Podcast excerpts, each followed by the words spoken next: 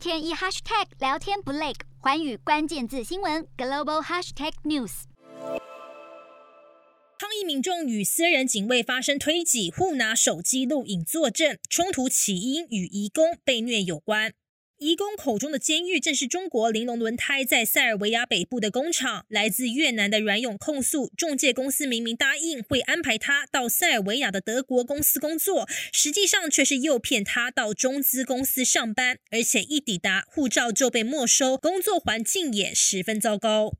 越南移工抱怨，从五月到现在只领过一次薪水，有些人受不了发起罢工却被开除，但护照证件都被扣在资方手里。人权团体怀疑，他们很可能都是人口贩运的受害者。中国“一带一路”进军巴尔干半岛，远赴塞尔维亚设厂的玲珑轮胎，更因此成为中国第一间到欧洲发展的轮胎品牌。如今被曝虐待移工，让社会各界对于充满疑虑的红色资本更加没有好感。洞悉全球走向，掌握世界脉动，无所不谈，深入分析。我是何荣，环宇全世界全新升级二点零版，锁定每周三、周六晚间九点，环宇新闻 MOD 五零一中加八五。凯播二二二以及 YouTube 频道同步首播，晚间十点完整版就在环宇全世界 YouTube 频道。